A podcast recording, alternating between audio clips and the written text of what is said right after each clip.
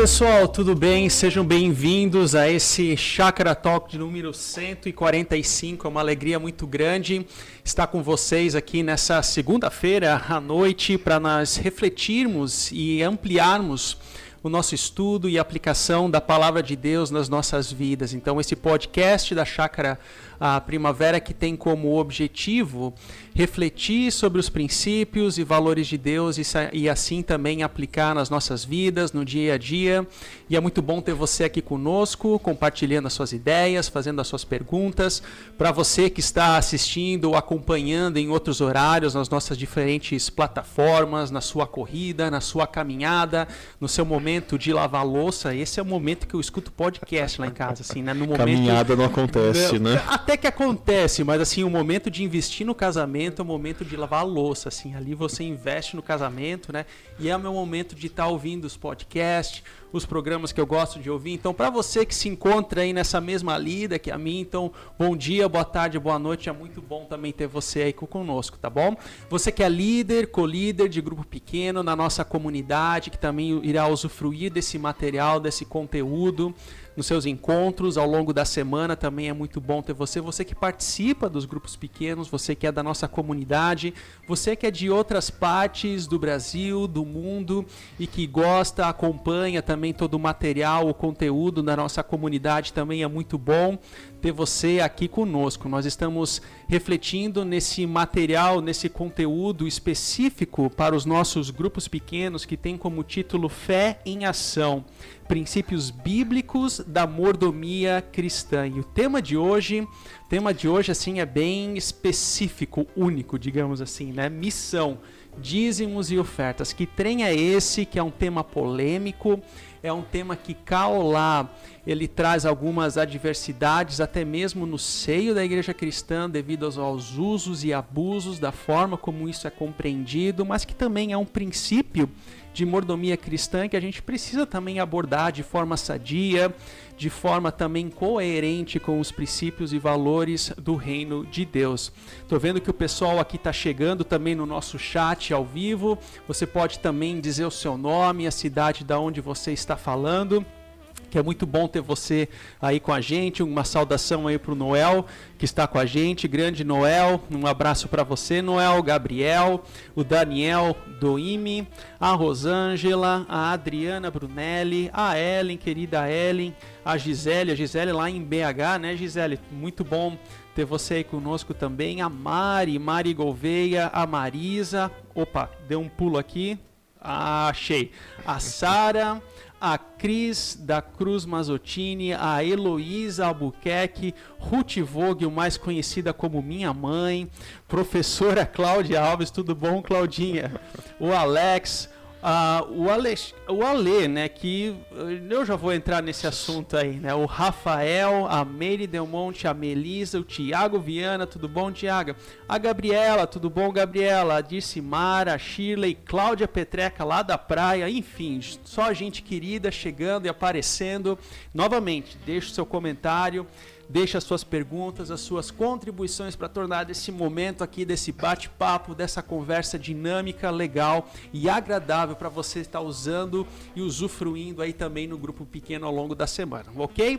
Mas antes de entrar aqui no nosso tema, deixa eu apresentar os nossos convidados que estão aqui. Primeiramente, Augusto, colega, pastor. Como é que vai, Augusto? Tudo jóia? Graças a Deus, tudo bem. Bom estar junto, viu, André? E para o Thiago que está aqui no chat, quando acabar o podcast eu respondo a sua mensagem, tá? o ponto de encontro aqui das mensagens. Né? E nós temos aqui a visitante ah, entre nós, a Pri. Tudo bom, Priscila? Tudo, tudo bem, jóia? pastor? Boa noite, tudo bem? Boa Seja bem-vinda. Eu bom sei que junto, viu, é muito Obrigada. bom ter você aqui com a gente, Priscila, também o, o Alexandre. Assim, é muito é muito legal. É um casal assim que a gente ama demais, né? E assim, eles fazem. A, eles são assim a alegria dos pastores, assim, né? Porque, sabe quando tem aquela ilustração que um pastor faz, assim, daquele exemplo de, de membro, de pessoa, de ovelha que vem ouvir a mensagem e faz anotações da mensagem. Pois bem, é a Priscila, é isso que estamos aqui. E, e não só, né? Porque assim, quando tem no casal alguém que faz anotação, a tendência do casal é deixar para aquela pessoa fazer anotação. Exato. Você olha para Priscila e para Alexandre, os dois estão fazendo anotação. Os dois, os dois. Então, assim, é um casal presente sempre. Alegria de pastor, com certeza. Brincadeiras à parte, Priscila, muito legal, muito bom ter você aqui conosco. Mas qual que é o seu grupo pequeno? Fale um pouco de você, qual que é a sua área profissional também, para a gente te conhecer um pouco mais. Vamos lá, pastor. É, juntamente com o Alexandre, nós somos líderes do GP Iguatemi. Uhum. É um GP totalmente online ele começou nos primeiros passos logo no início da pandemia. E aí nós saímos dos primeiros passos e já ficamos com esse grupo, já como um GP, e deu super certo. Nos últimos meses, nosso grupo tem assim crescido, che tem chegado novos amigos e a gente está muito contente. Eu espero que esses amigos estejam assistindo a gente, né, aqui. e eu sou professora da área de Bíblia. Não sou uma tia Rosa, mas tô, tô, indo né, nesse caminho aí da tia Rosa, mas é, tenho aprendido muito, Deus tem sido muito bom. E é um prazer estar aqui, viu? É um desafio grande, tenho certeza que é uma responsabilidade gigante, mas estou aqui disposta. Que legal. Pri, e só um detalhe do seu GP, que apesar de ser completamente online, eu sei que de tempos em tempos vocês se encontram Sim. só para comer coisa light, né? É, a gente Sim. é bem fofinho, assim, bem gostosinho, assim, sabe? Porque a gente, uma vez por mês, a gente vai numa pizzaria, a gente come um hambúrguer, ou a gente faz um churrasco, Olha feijoada, aí, coisa assim bem light. Só rodízio de salada, Sorri quase, né? Isso, né? claro, com certeza. Alface rola solto lá na nossa turma. O Doni tá ouvindo isso. Sim. Ah, que legal, muito bom novamente, Priscila, ter você aí. O Alexandre está escondidinho ali no canto, né? Logo a gente chama ele para participar aí também, né, no Alexandre? Mas pessoal, vamos lá então para esse tema de hoje, tá? Dízimos e ofertas, uma prática bíblica e necessária ao nosso coração. Eu confesso que esse é um tabu, especialmente no contexto brasileiro, devido aos abusos que a gente ouve, né? Parece-me que assim, dentre tantos temas que a espiritualidade cristã aborda e, e, nós aplicamos na nossa vida, para algumas igrejas parece que essa é uma pauta principal, ela é central.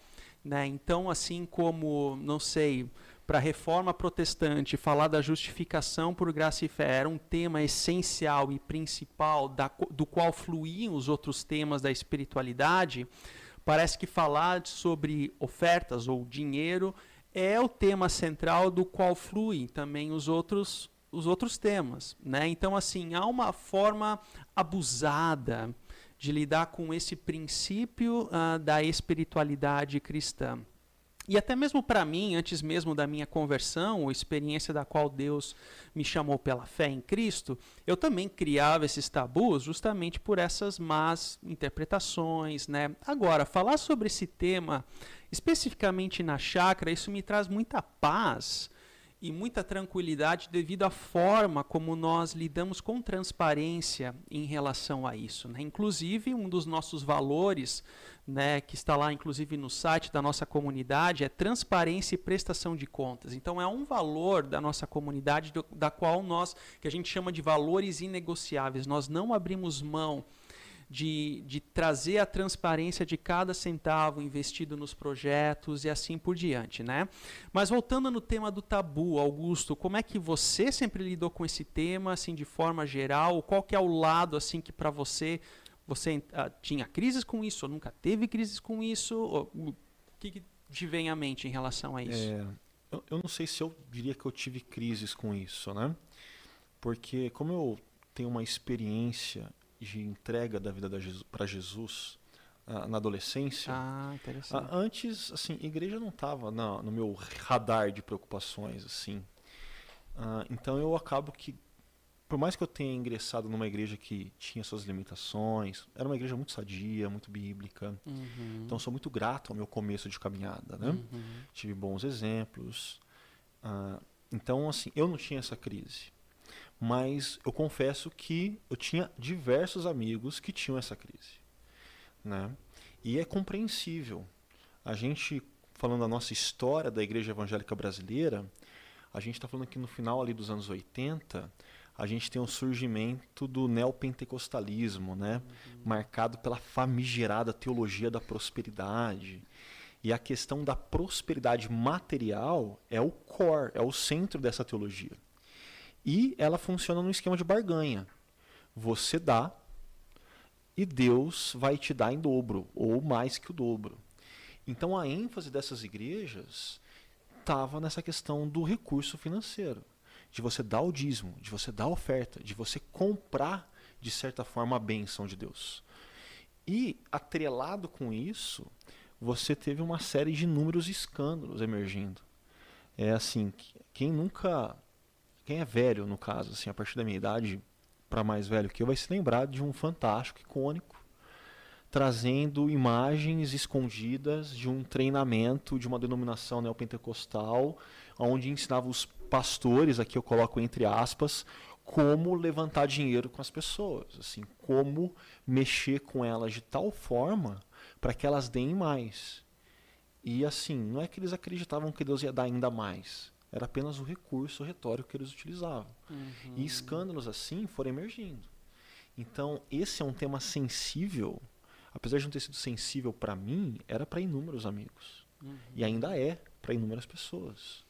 Dinheiro e igreja evangélica brasileira, geralmente, no nosso contexto, não tem boa fama, é. infelizmente.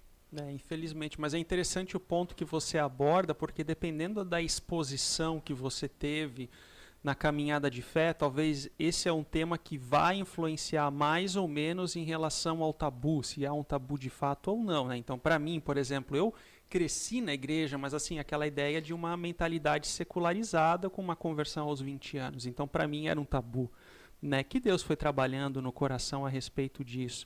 No seu caso, uma conversão na adolescência, né?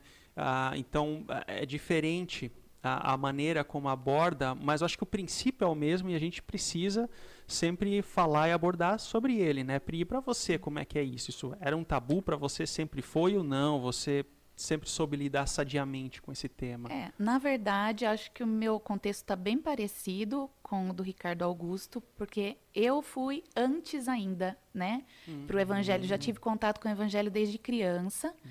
e eu tive uma consciência muito, muito pura do que era mesmo é, a questão do dinheiro dentro da igreja, da questão da oferta, do dízimo. Mas uma coisa que, que os dois pontos que o Augusto comentou que, que realmente é, eu percebi que isso fez bastante diferença com as pessoas. Muita gente que estava ao meu redor é, provocou uma motivação errada nas pessoas, uhum. da forma como elas é, se, se, se, relacionavam com Deus, da forma como é, Deus tinha que fazer coisas para elas, porque uhum. elas estavam dando dinheiro para Deus. Então, se tornou um, um, um relacionamento muito muito falso e muito ruim. Eu não sei se foi uma palavra muito pesada, mas é realmente uma coisa muito, muito difícil para a gente que conhece a palavra de Deus e entende que, que isso é, é puro, é, é uma ordem de Deus e é uma obediência, é algo feito por amor.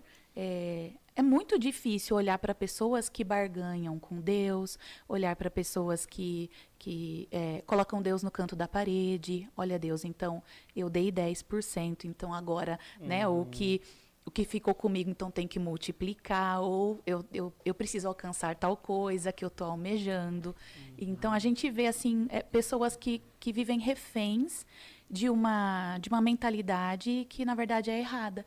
Então, elas aprendem de uma forma que a palavra de Deus não ensinou, mas que foi ensinada por pessoas que, que manipularam de forma diferente né, esse conceito. E elas tiveram, então, uma, uma ideia diferente a respeito desse assunto e sofreram com isso. E tem pessoas que, que eu conheço que sofrem até hoje com essa questão. Não, né? então... assim, isso dependendo do contexto, isso traz uma, uma mágoa tão profunda de, inclusive, pessoas abrirem mão da sua caminhada Sim. de comunhão com Sim. outros ou até mesmo Sim. da fé, né? E é justamente por causa dessa, você falou a palavra barganha, né? Essa teologia do toma lá da cá. É. Senhor, eu dou 100, agora tu me dá 200. E, e, é engraçado que o pessoal dessa teologia, ou que critica essa teologia, geralmente critica o líder religioso que está explorando, né? Uhum.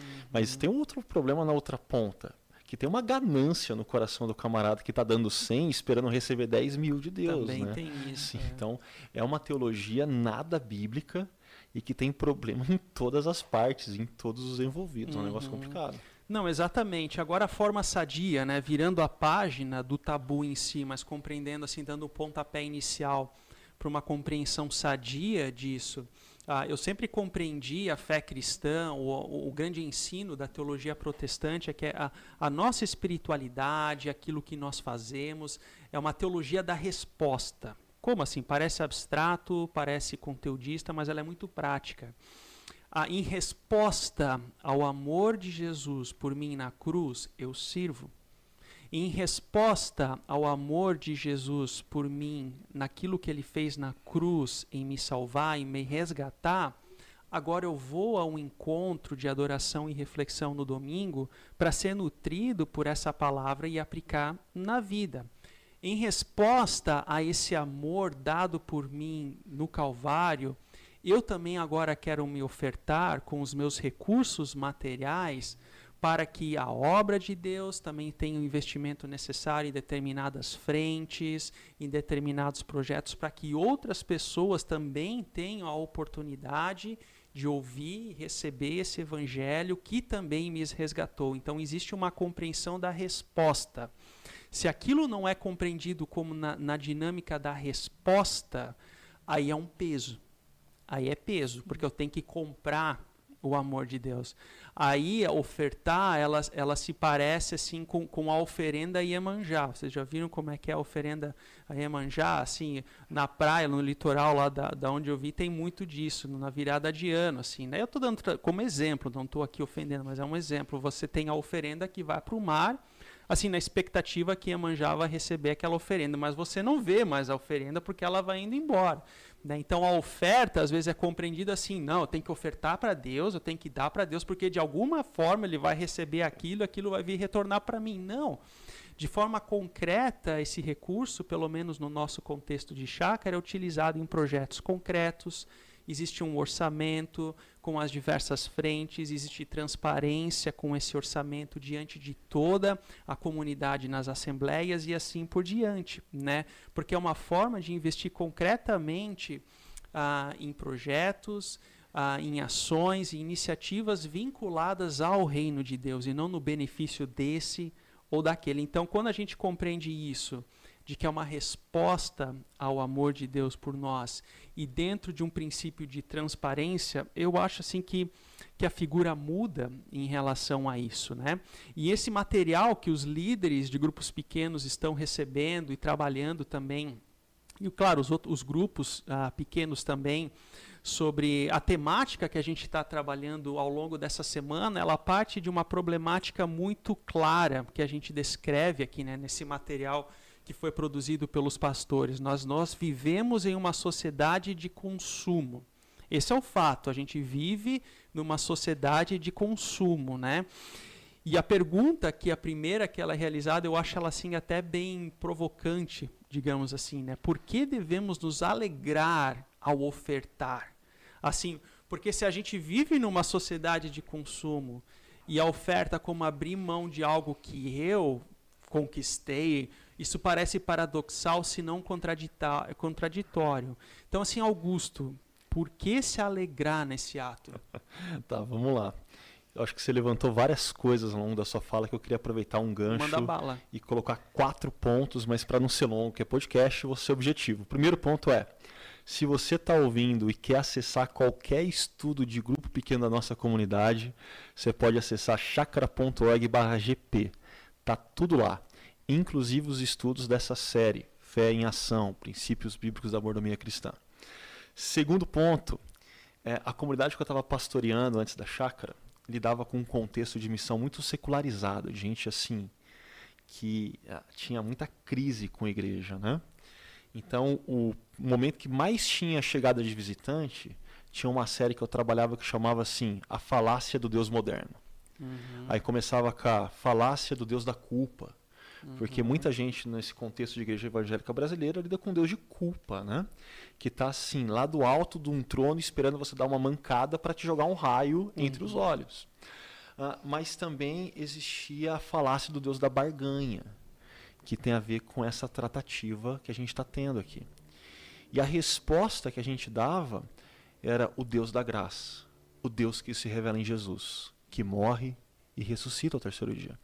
Mais para frente a gente trabalhou a falácia do Deus genérico, né? um Deus que assim, é qualquer coisa, mas é uma outra história. E aí vem o terceiro ponto.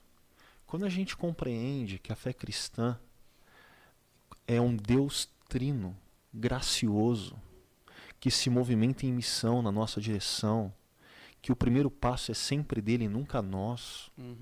Gente, isso muda tudo. Ressignifica a nossa vida. E coloca a gente nessa situação que você falou da resposta. Uh, nós amamos a Deus. Por quê? Na linguagem de João, porque Deus nos amou primeiro. Uh, nós servimos a Deus porque entregamos nossas vidas a Ele, porque Ele se entregou por nós. Uhum. Uh, e essa série de implicações, para mim, levam quatro pontos que, um, que tem a ver com uma consciência. Porque algumas coisas a gente responde, mas a gente responde por conta de uma consciência. E a gente está falando de dízimo num contexto de mordomia cristã. E qual que é a consciência de um bom mordomo? Nada é dele. Uhum. Tudo é de Deus. Se tudo é dele, assim, o que, que é o dízimo diante disso? Uh, assim, qual que é o lugar? E aí eu acho que quando a gente fala de fazer isso com alegria, talvez existam perguntas anteriores que a gente tem que responder. E esse era o meu quarto ponto, mas eu diria assim, um começo de resposta para mim tem a ver, dízimo é uma disciplina espiritual, que à medida que a gente exerce e encontra o lugar dele no nosso coração e na vida da comunidade, aí a gente vai fazer esse negócio com alegria. Mas eu estou falando demais. Mas, com você. Vai lá, Pri, manda bala, porque você vinculou. Qualquer isso... coisa a gente pega o Alexandre lá fora. É, tem que pegar o Alexandre. Você vinculou a disciplina espiritual. Uhum. Né? E disciplina, quando se fala em disciplina, a, a disciplina não é um peso, mas novamente entra nessa compreensão da resposta e a gente faz isso com alegria também. Então, essa palavra alegria, ela para mim é muito forte, porque não é um peso. Sim. É uma alegria. Né? O que, que você acha disso, Pri? Posso pegar uma gota de cada um? Vá lá, manda bala. Bom, falando primeiro né, do que o pastor André comentou sobre. É, quando, quando começou a falar sobre, sobre o dízimo, e, e, a questão é que a gente está. A gente está desenvolvendo a, a, nossa espiritualidade, né? E a, a questão de não ser um peso é que flui naturalmente, porque nós somos espirituais e porque é uma disciplina espiritual, né? Então eu vejo que isso traz alegria para nós. Se nós somos espirituais, tem a ver com, com a espiritualidade, então não vai ser peso para a gente, vai fluir naturalmente. Só que a gente estava conversando antes aqui, né? E eu falei sobre a questão de ser um dom. E todo dom é presente. E a, quando a gente recebe um presente, é, esse presente não é para ficar guardado. Uhum. E todo presente que a gente recebe, esse presente ele é para ser usado e a gente se sente bem em usar esse presente. Então, quando Deus dá o dom para a gente de contribuir, de ser generoso, de ajudar alguém, de estender a mão para o próximo, de fazer para o outro o que está sendo feito para você, porque aquilo que a gente tem não é nosso, porque nós somos mordomos. Então, a, a, o que nós temos é para nós administrarmos para que todos tenham o todos tenham o mesmo, e eu me lembro sempre de Atos 4, Atos 5, a questão da igreja, todo mundo repartia entre si os seus bens, para que todo mundo tivesse de tudo. É, eu acho que aqui está a alegria. Se nós somos de Deus, se todos aqueles que são como nós é, merecem, no, no, sentido bom da palavra, não no, no merecimento de, de, de, salvação ou de fazer alguma coisa para merecer salvação, né? Mas se a gente merece que, que todos recebam um, um ponto em comum, é, por que não a gente despender daquilo que Deus deu para ficar em nosso poder, para que a gente possa, é, então, é, distribuir?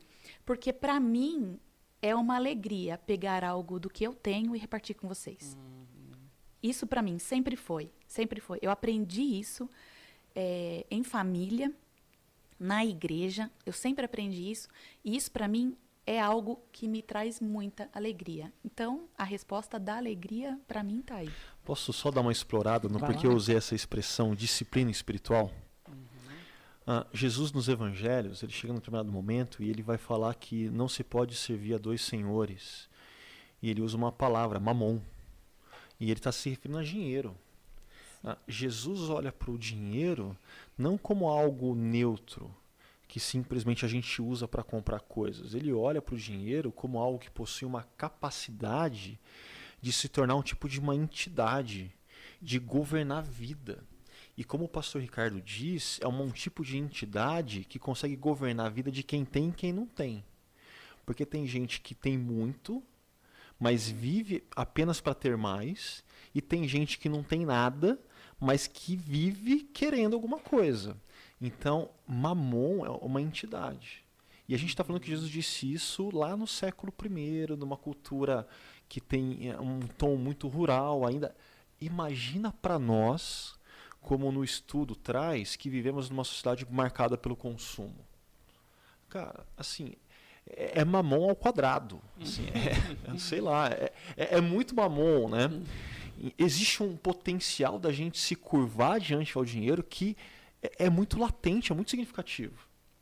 E o dízimo é uma disciplina espiritual da gente dizer para o nosso dinheiro que quem manda na nossa vida não é ele, é Deus. Que quem guarda a nossa vida não é o nosso próprio esforço e a nossa própria capacidade de produzir dinheiro, é Deus. A nossa confiança não está no saldo na conta bancária, está em Deus. É uma disciplina espiritual necessária para o nosso coração. É, o texto do estudo em 1 Crônicas, né? Uhum. E a mensagem que o Ricardo trouxe em cima desse texto caminha por um sentido bem diferente, né? Mas o pastor Ricardo, ele, no final da mensagem, ele pegou pesado. Chega uma hora que ele fala assim: Deus não quer uma ajudinha. Deus não quer que você dê um dinheirinho para ele. Deus quer que você dê tudo. Começando pelo coração. Porque quando começa pelo coração. Tudo que eu sou vem a consciência de que tudo que eu sou, tudo que eu tenho é de Deus. Mas começa pelo coração. E aí a gente não dá dinheirinho, a gente não dá ajuda para Deus. A gente devolve o dízimo como disciplina espiritual com alegria. Os 90% que ficam debaixo da nossa gestão, a gente vai gerir com responsabilidade, porque a gente é mordomo. Uhum. Então é disciplina espiritual dentro de um contexto maior, de um contexto de mordomia assim, o desafio não é só de separar os 10%. O desafio é lembrar o seu coração constantemente quem é que cuida de você e gerir bem, como um bom mordomo, os 90 que ficam na nossa conta. É interessante porque eu acho que a resposta direta a essa pergunta da alegria tem a ver com o cuidado de Deus, do Deus que cuida de nós, do Deus que provê, do Deus Pai que, que, que fornece ah, e olha para todas as nossas necessidades. Então, esse cuidado, esse amparo me traz alegria. Eu já acho que mencionei isso em algum momento, quando eu era adolescente. Teve um episódio do, do Simpsons onde o Homer eles estavam fazendo a oração, eles iam fazer a oração né, no início da, da refeição, e o Homer falou: Não, mas fui eu que trabalhei, por que a gente tem que agradecer para Deus? Né? Fui eu que trabalhei, trabalhar na fábrica lá. Né? Agradece para mim, né? É, então. É. Então, assim, mas é justamente essa compreensão é uma piada, uma brincadeira, mas assim, no fundo também há uma compreensão talvez generalizada para muitos, né, que, que não tem uma compreensão sadia sobre esse tema, mas você, né, Augusto, colocou esse tema dentro do guarda-chuva da mordomia cristã, ou seja, Deus, ele vem até nós com sua graça, não apenas com sua salvação da nossa vida, a nossa restauração, mas também como aquele que coloca a ordem no caos das nossas vidas, ah, em todas as áreas das nossas vidas, inclusive a boa gestão dos nossos recursos financeiros e assim por diante. Então há uma reorientação, há uma, uma reorientação da rota também nessa dinâmica aí. Né? E você falou também sobre esse texto que os grupos pequenos vão estar trabalhando ao longo da semana de 1 Crônicas 29, ah, que fala justamente dessa construção do templo né, em Israel. Agora, é interessante porque, aplicando isso agora no Novo Testamento, nós compreendemos o templo do Espírito Santo sendo como cada um de nós, né, cada um de nós sendo portadores do Espírito de Deus e essa conexão ou essa linguagem bíblica do templo, como sendo eu, você, a cada um de nós, né? O templo do Espírito Santo de Deus. Então, assim, a pergunta é como, como que a gente pode então contribuir com esse templo espiritual que somos nós mesmos a partir dos nossos recursos materiais? Esse é o como, é uma das perguntas aqui. E eu já engato a resposta baseado num comentário que vocês fizeram, né? Quando vocês dizem que nada é dele, tudo é de Deus. Porque um erro que nós temos quando se fala do como, né, do como, ou seja, da prática disso, é focar na questão dos 10% da oferta e se esquecer dos 90% da boa gestão dos recursos. Então não se trata, não é uma, não é uma pergunta sobre o quanto eu ganho, não é uma pergunta sobre quanto dinheiro eu sou capaz de fazer, mas como é que eu faço a boa gestão daquele uh, do montante dos recursos que Deus traz até a mim, até a minha família e assim por diante. Então esse é o princípio de desprendimento. Então para mim o como, o como começa com esse desprendimento de compreender de que Deus é o provedor, de que Ele dá até nós e eu retorno para Ele dentro daquilo que assim Ele deu para mim e eu quero retornar para Ele por causa da obra dele. E talvez eu não veja o resultado, o impacto disso na minha vida logo de imediato. Eu lembro, inclusive, de um podcast número 101, né? Que 101. teve 101 onde nós falamos justamente sobre esse tema na ocasião, acho que era o Tiago, o pastor Tiago, o Ricardo e mais um convidado.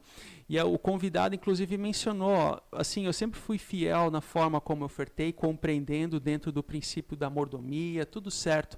Mas levou 30 anos para eu perceber, ó, Deus está me abençoando claramente nessa área da minha vida, nessa, naquela área da minha vida.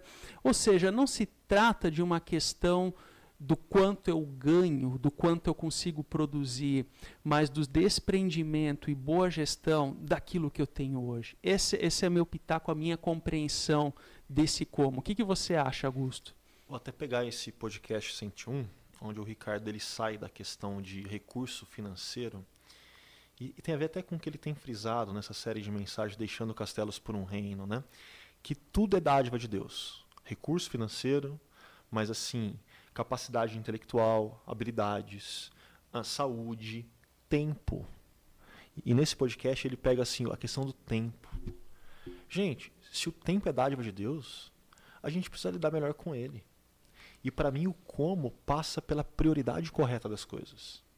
Então assim, eu confesso que eu tenho muita dificuldade com gente que é discípula de Jesus e chega e fala: "Ah, hoje eu não fui no encontro de adoração e reflexão junto com a comunidade porque faltou tempo. A semana foi muito corrida. Eu fico, que tipo de prioridade é a que Deus tem na sua agenda? Se Ele te deu todo o tempo, as 24 horas no dia, os 7 dias na semana, para você falar que você não conseguiu separar assim, contando o tempo de se arrumar, de se deslocar, voltar para casa 3 horas no domingo. Assim, tem, tem alguma coisa muito errada. Uhum. Né? Ah, eu sei que quando a gente vai para a questão do recurso financeiro, do dízimo, pessoas vão perguntar, vão afirmar, ah, mas a gente ganha tão pouco. Tá, mas assim, é, é, é proporcional. E, e, se você não dá conta de 10% quando está ganhando pouco, você acha que você vai dar conta de 10% quando você estiver ganhando muito? Uhum, uhum. É, eu lidei com muito universitário por um bom tempo, né? E eu brinco que universitário, assim, é, é um negócio complicado, porque durante a graduação, na minha época, eles almoçavam e jantavam por dois reais no bandejão. Agora é três. Uhum. A inflação chegou lá finalmente. Chegou. Mas, gente, quem almoça por dois reais e janta por dois reais e lamenta que o bandejão está fechado no final de semana, é porque assim conta centavo para passar o mês. Uhum. O universitário é esse perfil. Durante a graduação, conta centavo para passar o mês. Só que quando ele se forma, quando ele vai para o mercado, cara, a, a vida muda e muda rápido. Uhum. Então, assim, eu conheci muita gente que durante a graduação contava centavo. Terminou a graduação, o primeiro salário era sete pau mais benefício. Uhum. E assim, ele precisava, mesmo no, no, tempo de vacas magras, que vem antes das vacas gordas nesse caso, ter cultivado essa disciplina espiritual de mesmo contando centavos. Exercitar essa disciplina do dízimo, para que quando ele começasse ganhando sete pau mais benefício, uhum. ele conseguisse manter essa disciplina no coração dele. Uhum. Porque dinheiro é uma entidade que tem o poder de dominar quem tem e quem não tem. E se você está dominado quando você não tem e acha que quando você ter você vai mudar e vai começar a dar dízimo, mentira. Está é, tá se enganando. É coração, né? Tem a ver com coração. Acho que esse que é o ponto, né? Não é, não se trata de números, mas se trata de uma disposição do coração. Acho que esse é o ponto central. E para você, Pri, como é que você compreende esse como da construção assim disso na nossa vida? Como é que a gente constrói isso? essa, essa, essa disciplina, essa compreensão sadia da oferta? Bom, primeiro vocês lembram de podcasts muito antigos, né? É duro quando a gente começa a lembrar séries de mensagem lá de 2012, quando a gente nem estava aqui. Não, é porque eu tô lembrando da semana passada, da Fer sentada aqui falando da crise, né? porque eu lembrei é, de, da conversa, né, que, que foi do, do papo que estava sendo batido aqui semana passada, falando que a gente tem que se preparar para a crise antes da crise chegar. E quando eu dou aula justamente sobre Malaquias, quando a gente fala do dízimo, né? 310. É, o, o, o, o, o tão esperado, né? Que todo mundo fica babando. Aí, o que, que você tem de, de, de especial para falar, né? Não, o que eu tenho para dizer é o seguinte: quando, quando o povo entrega algo para Deus, ele diz: Senhor, eu preciso aprender a lidar com o que ficou comigo, porque aquilo que ficou comigo também é teu. Uhum. Então, se o Senhor quiser usar aquilo que está comigo, é teu, pode usar. Então, existe a questão da sabedoria, do desprendimento, que a gente falou aqui, né? Boa gestão, a gente falou da mordomia, tudo. E eu, eu penso a mesma coisa que o pastor Ricardo Augusto falou sobre. É, não cabe na minha cabeça alguém que diz que não tem tempo, né? E tempo para mim, a palavra tempo para mim já é traduzida como propósito ou prioridade, e aí a gente já entra em outras questões, né? Então, para mim, uhum. o, o como seria ter sabedoria e definir prioridades. Porque uhum. quem realmente ama é, tem que estar tá disposto a se dedicar. Uhum. Tem, tem muita gente que fala, e eu, eu dou aula em vários lugares, em várias cidades, e para muita gente diferente, né? E tem gente que, um caçoando do outro e falando, né? E, e às vezes fala assim: como que você quer passar a eternidade com Deus no céu se você não aguenta quatro horas aqui ouvindo falar de Bíblia, né? Então, tem muita gente assim. Sim. E, e é a questão da prioridade também. É, fala muito alto pra gente, né? Uhum. Eu acho que essa palavra é importante, prioridade, porque a prioridade aqui, claro, é um tema amplo que não envolve apenas os nossos recursos materiais, mas também a forma como nós fazemos a gestão do nosso tempo, a forma como nós somos nutridos e capacitados no contexto da comunidade, a prioridade que a comunidade tem também nas nossas vidas, que tipo de engajamento que eu tenho com ela, porque o consumismo, né, que a gente está falando hoje, ele também pode ser um consumismo eclesiástico, né? Então eu só eu faço uso desse cons eu consumo e o dízimo virou mensalidade. É a mensalidade, né? Então assim é a mensalidade da qual eu agora tenho usufruto daquilo que vocês têm para me oferecer. E aí se vocês não oferecem o produto religioso personalizado que eu quero, entendeu? Então assim, perceba que a prioridade, ela, ela tem como ponto de partida essa compreensão uh, do coração. Mas deixa eu chegar aqui no chat, que tem umas perguntas bem interessantes aqui, né? Então, assim, ó, a eu Fabiana... vou dar uma saidinha, o Alexandre vai ah, me substituir então... aqui. Fabiane está uh, aqui com a gente, também o Pen, a Claudete, a Eliane, ó, a Cristiane, ela também comenta algo que a própria Pri mencionou agora, bem, bem importante, que os 90% também não nos pertencem. Eles também são dádiva de Deus, uhum. né? E é realmente por aí, né? A, a Eliane Alves, a, que está men mencionando sobre aquela música de Primeira Crônicas 29 que a Beth cantou recentemente, né? Assim, uh, maravilhosa tanto a música quanto a execução da Sim. Beth, né? Em alguns encontros passados, dois talvez três, né? Uh, a Gabriela está aqui comentando. Eu aprendi essa prática na minha infância. Acredito que é mais natural e às vezes até automático para quem começa a ofertar, a dizimar quando criança. É interessante a educação logo quando criança, algo que você né, experimentou, né, Pri, daria para dizer. Então, assim, é. uh, existem, uh, existem práticas né, como ou mecanismos que a gente poderia fazer ou criar para ensinar os nossos filhos e filhas justamente para a vida generosa, para a generosidade. Uhum. Né? Aqui a gente está abordando especificamente do ofertar, mas assim a vida generosa ela é muito mais abrangente, é um tema mais abrangente, né? Eu lembro que quando eu e minha família a gente se mudou para estudar mestrado nos Estados Unidos, assim, sem dinheiro, né? Família de estudante internacional, sem dinheiro. E um, uma família de um estudante que a gente conheceu na semana, quando soube que nós tínhamos uma filha de 12 meses, naquela ocasião, hoje a Lisa tem 9 anos, mas na ocasião tinha 12 meses, eles chegaram com um brinquedo para dar para Lisa. Então foi o próprio filhinho deles que chegou com o brinquedo para dar para Lisa e aquele foi uma aula, foi um ensino de generosidade, de desprendimento daquele casal para com aquele filho, né? E para Lisa naquela ocasião, obviamente que ela não lembra, minha filha, foi uma forma de se alegrar com a oferta do outro, com o presente do outro, para assim várias outras histórias, até pão na frente da porta, assim a gente recebia, né? De um rapaz que trabalhava numa padaria, virando à noite e logo de manhã trazia o pão. Então assim são várias histórias de generosidade que, que a gente talvez poderia passar a noite aqui compartilhando e isso é uma prática que quando a gente aprende logo de infância ah, isso é muito bom. Isso. André, posso pegar um gancho? Uhum, uhum. Porque quando a gente fala desse assunto e relaciona com uma prática aprendida na infância, quem é velho de igreja vai lembrar do, do envelopinho, Sim. né? Então, assim, quem é velho de igreja vai falar, não, porque quando eu ainda era criança, meu pai me dava um envelopinho e eu tinha que separar o dízimo, e na hora eu ia lá e colocava na salva, né, ou no gasofilaço. esse palavrão aí, chique. Mas é, a gente vive numa sociedade mais tecnológica. Assim, não tem envelopinho, tem Pix. Assim, né? É, como que pais podem ensinar essa disciplina espiritual para os seus filhos, já que não tem mais envelopinho para dar? Uhum. Porque a forma pode ter mudado, mas o desafio continua sendo o mesmo.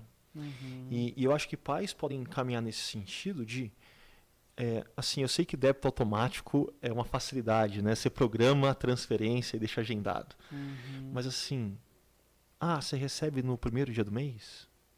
Primeiro dia do mês, chama os filhos, abre o aplicativo do banco uhum. e na hora de fazer o Pix, não apenas faz o Pix, fala, filhos, o que a gente está fazendo aqui é dando o dízimo ao Senhor. É uma Porque pedagogia, tudo né? que a gente tem é dele. E nesse momento a gente está devolvendo 10% e a gente vai seguir confiando nele, tendo o desafio de fazer a gestão boa dos 90%. Uhum. Então, assim, faz junto com eles, mas assim, cravando, repetindo e repetindo, sem medo de é, frisar N vezes o porquê está sendo feito. Uhum. Porque esse desafio continua sendo um desafio para os dias de hoje, mesmo sem envelopinho. Sim, é, é o ritmo, né? É, é, o princípio do ritmo. Então, quando a criança ela percebe os pais, né, ou na sociedade ao redor como um todo agindo nessa ou naquela direção e ela percebe o ritmo daquilo, ela internaliza aquilo e passa a aplicar na vida dela. Por isso que hábitos saudáveis são sempre importantes, né? E isso inclui também o que você está mencionando, Augusto, em relação a a, a relação também a ofertar e assim por diante, né? A Eliane está compartilhando aqui, irmãos, que bênção essa série. Deus abençoe a chácara primavera. Que legal, Eliane. Um grande abraço para você. Olha a pergunta do André aqui, que eu conversei inclusive com ele na semana passada. Tá de volta aqui. Bom ter você de volta, Muito André bom, Karen. André, a Karen, que alegria ver vocês aqui de volta com a gente. Eles estavam fora, né, por um período de estudos e agora estão, estão chegando, né? Uma pergunta bem prática. Um cristão que está momentaneamente endividado deve continuar dizimando como um ato de fé? Ou seria mais prudente suspender a contribuição até resolver as suas dívidas? Como é que a gente resolve essa questão? Eu acho que aqui até entra um pouco no exemplo, Augusto, que você está trazendo do, por exemplo, do, uh, do, do estudante universitário que conta os centavinhos por exemplo. Né? Eu acho que assim, uma pessoa que ela está endividada pressupõe que ela também está contando os centavinhos e no melhor, melhor cenário há um plano né, de, de, de, de sair da dívida. Vou pegar o, o gancho desse último domingo, onde o pastor Ricardo trouxe alguns dados, né? Sim. De, uma, de um artigo de três meses atrás lá. Uh, de cada dez brasileiros, oito estão endividados. Exato. E teve gente que falou, ufa, que bom, Eu não estou sozinho. Não estou né? sozinho nessa. Mas assim, ele fez uma distinção muito importante, que o que entra nesse endividado? Gente que financiou uma casa própria e que está Exato. pagando a casa própria. Exato. Então, esse endividamento é um endividamento que está dentro de um plano, de um Uhum. planejamento, pelo menos eu espero. Uhum. Né? Assim, você não faz uma conta que você não tem como arcar. Diria Jesus que você não vai para uma guerra se você não sabe se tem o número de soldados necessários para se vencer. Ah, mas existe o outro cenário do endividamento, que é aquele da inadimplência. Uhum. E eu diria que até dentro desse cenário tem uma gradação. Ah, existe gente que está endividada não apenas a ponto de ser inadimplente. Existe gente que está endividada a ponto de não ter o que comer. Uhum. E esse cenário, para mim, ele é distinto. Exato. Se você faz parte de uma comunidade de fé e você se encontra nesse cenário, Uhum. você tem dois desafios. O primeiro é lidar com essa urgência. Você precisa de pão do dia, que não falte. Uhum. Mas você também precisa traçar um plano para sair desse cenário de endividamento. E essa é uma das coisas que eu sou assim, fã da nossa diaconia, cara. Exato. Assim, a, a diaconia da chácara não é nota 10, é 11. Uhum. Porque toda situação que envolve famílias passando por endividamento, que tem algum tipo de inadimplência, que gera um tipo de fragilidade no dia a dia da família, o que acontece? Aquela família é suportada naquele momento, mas não apenas isso. Ela é orientada para que ela consiga sair dessa situação. Exato. Porque senão o que a gente acaba gerando é um cenário de dependência.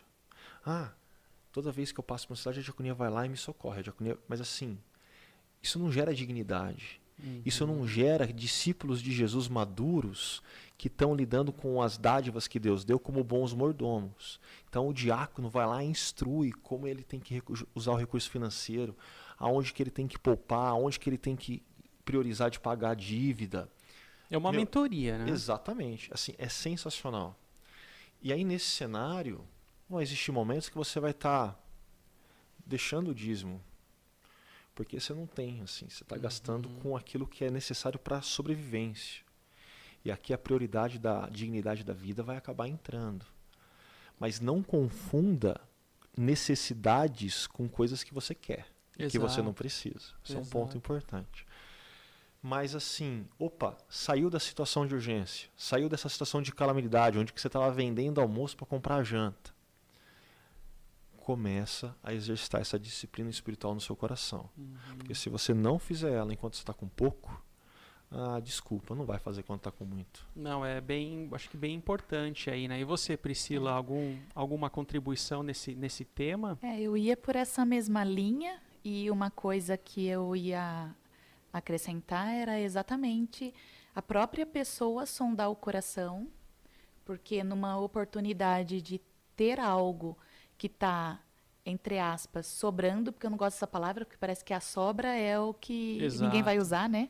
É, mas numa questão de, de ter a folga, ela ter no coração dela que a prioridade dela é o Senhor e, e retomar né, a, a, a planilha, a, a pirâmide da, das prioridades dela. Sim, sim. Então é- eu acho que isso faria a diferença. Eu acho que vocês fizeram assim um bom apontamento em relação a isso, né, sobre, sobre as prioridades também relacionadas à, à vida, né, ou como é que você usou a expressão do vender o almoço para comprar Janta. para comprar janta, é, É uma expressão do meu pai. é a expressão do teu pai, olha só. Meu pai tem umas clássicas assim, eu uso até hoje. Ah, que legal. Então, assim, ó, até a Carol ela faz aqui uma contribuição interessante, né? Que é, que é a distinção entre doações com a oferta, né? Boa, então, boa, assim, Carol. essa distinção, ela também é muito importante a gente compreender, né? E há pessoas que realmente elas têm até o, o dom, ou Deus proporcionou ah, um dom para elas, para que elas sejam ah, ou que elas fossem bons, ah, bons empresários, pessoas que têm uma capacidade, uma facilidade nas suas áreas profissionais de, de produzir dinheiro, digamos assim. E elas têm esse dom, esse despreendimento, onde elas auxiliam instituições, onde elas auxiliam né, diversos, diversos setores, ah, diversas ONGs, diversas frentes de ação social e assim por diante. Né? Então, acho que é, é muito importante ah, essa distinção que ela, que ela realiza aqui também. Né? E dentro desse, dessa passagem, dessa reflexão que a gente está realizando aqui, tem uma pergunta, ah, uma das perguntas finais, né, que leva assim ao porquê, ou há algo, é, é uma, mu- muito interessante essa pergunta aqui. Há algo que te impede ou que nos impede de ser generoso? Há algo que o que impede alguém de ser generoso? Vocês têm alguma compreensão o que que o que que me faz me prender o dinheiro de tal forma que me impede de ser generoso, tanto na minha vida pessoal, financeira, quanto a generosidade em outras áreas. O que que vocês acham? Que tipo de de pecado que eu agarro? Que tipo de situação que eu enfrento que me impede de ser generoso? Eu vou manter a, a divisão que para mim é muito boa que a Carol colocou de dízimo é uma coisa, oferta, generosidade vai ah, como outra coisa, tá? Uhum. Então eu vou ficar no dízimo aqui. Para mim, quais são coisas que estão por detrás que impedem a gente de dizimar? Eu diria que a autonomia é um desses pecados. Uhum. A gente chega e fala: "Ah, não. Eu vou lidar com o meu dinheiro da forma que eu quero". E aí já está uma série de problemas que você transformou em algo seu, que foi algo que Deus que deu, ah, algo que você deveria gerir a partir dos princípios e valores que Deus dá, e você começa a gerir a partir de você mesmo. Então você fala assim: ah, não, não, eu, aqui eu vou gerir, eu não vou dar dízimo de 10, vai ser só de 7. Né? E você começa a mudar por si coisas que são claras ao longo da história bíblica. Esse para mim seria um dos pecados. Um outro dos pecados é: eu não confio que Deus vai cuidar de mim. Uhum. Assim, eu não confio que os 90 e a boa mordomia vai dar conta. É, ah, não. Assim, eu não confio. Isso fura. Para mim é um, um pecado.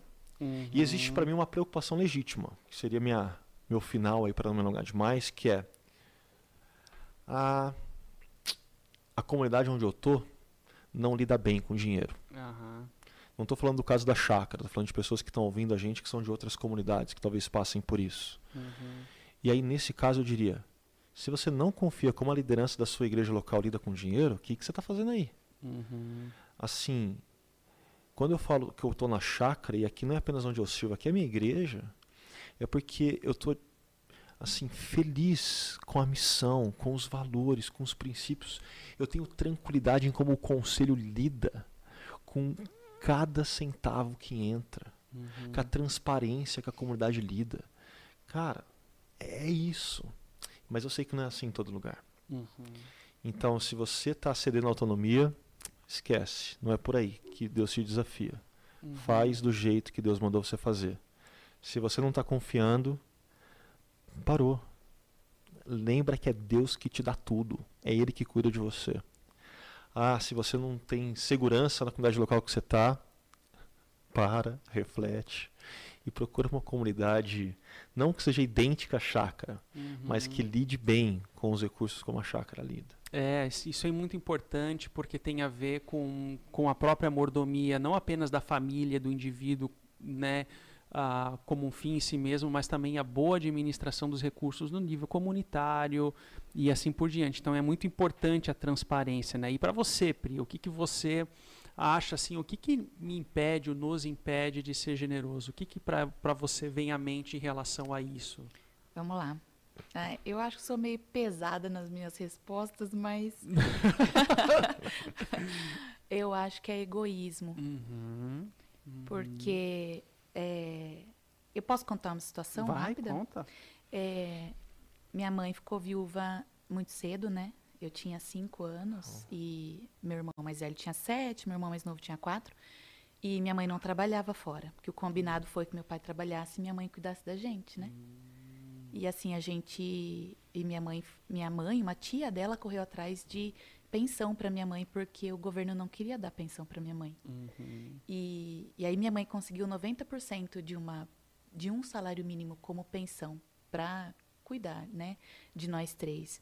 E e eu penso assim, o tanto de gente, uma, uma mulher, eu nunca vou me esquecer dela, uma mulher que, que trabalhou com o meu pai por anos.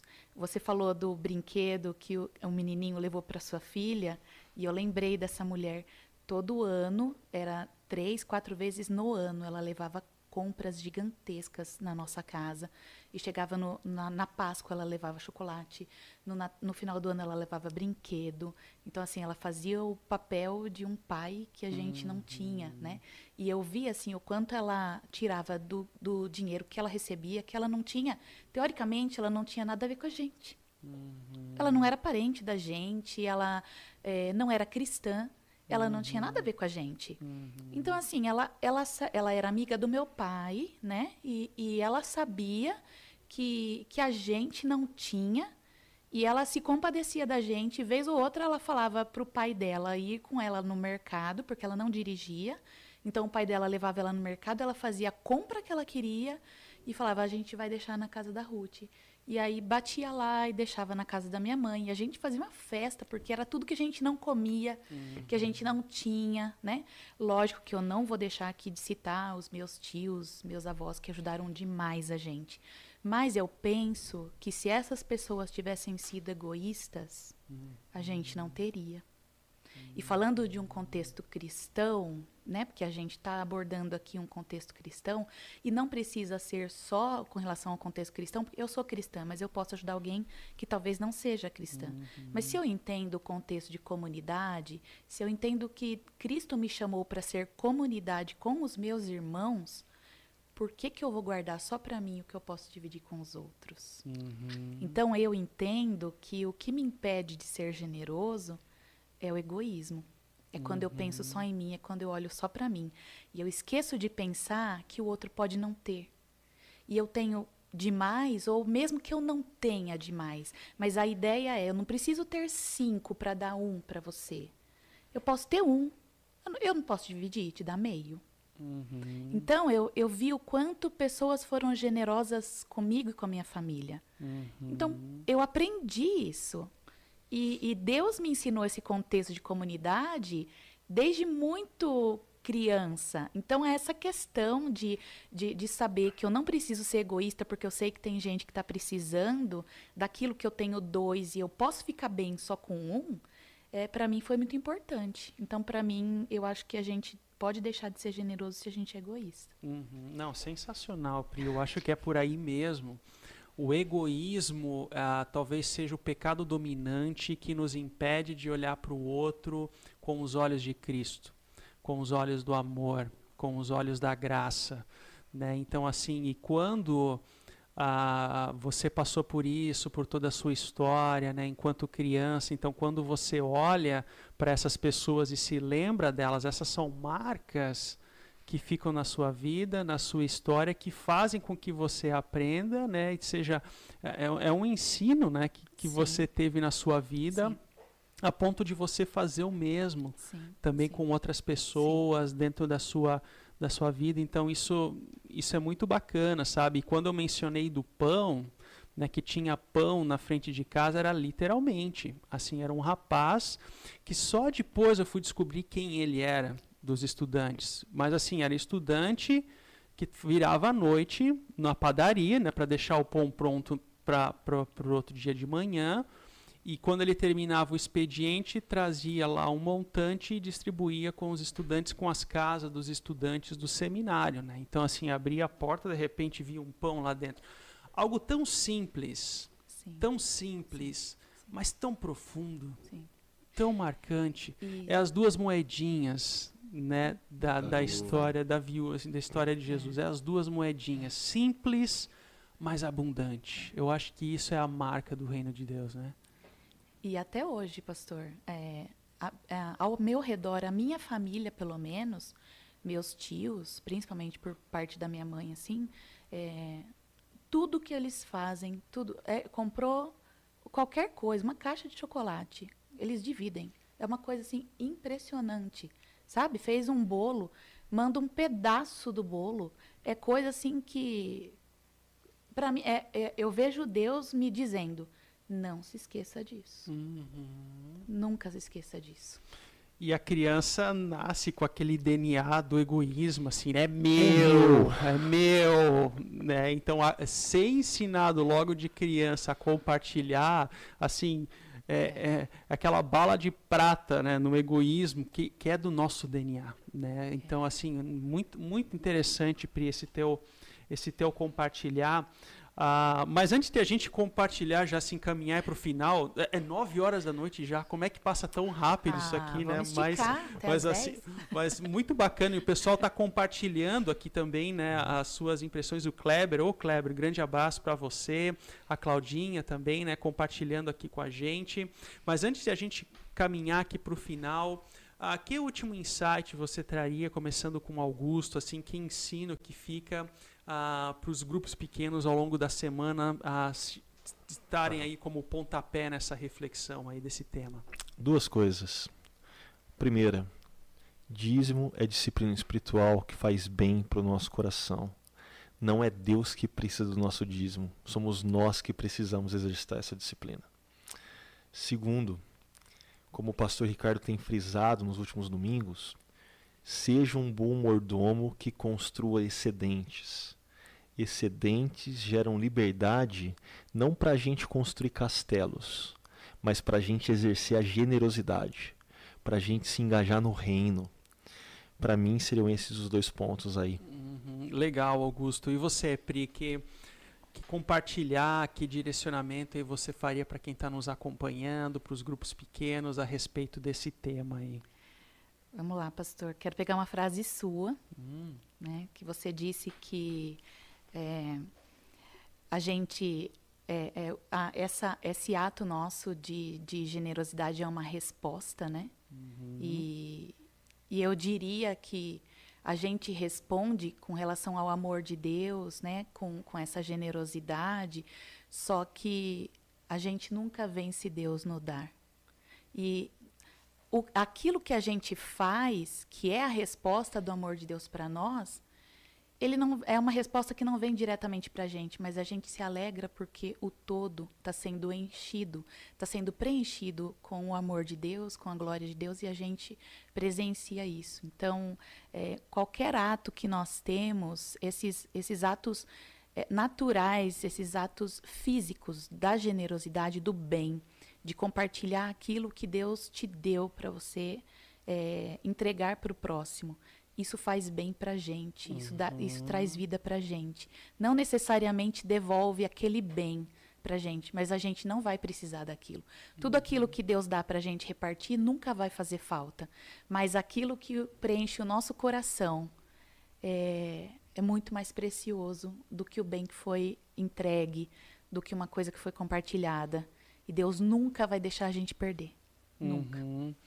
Não, é sensacional, muito bom. Enquanto você falava, até me veio uma, ah, uma parte de uma música infantil que é que eu vejo as minhas filhas elas escutam que é a matemática maluca de Deus assim que quando a gente divide a gente ganha alguma coisa assim é a uhum. musiquinha assim né delas estão lá cantando assim né que é a matemática maluca de Deus que quando a gente divide a gente ganha a gente se alegra com aquilo Sim. também, né?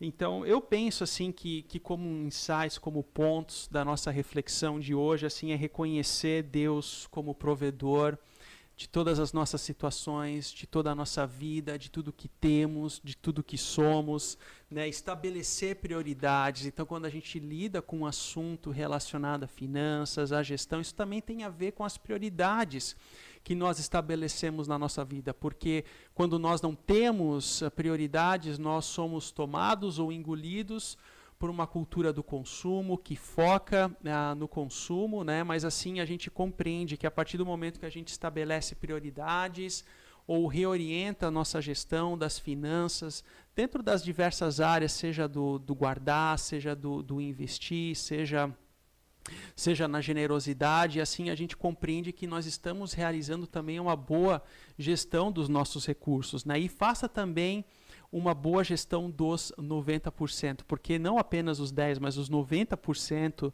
também são um presente de Deus, né? E a gente também tem que saber administrar, tem que saber também investir, tem que saber também guardar e assim por diante, né?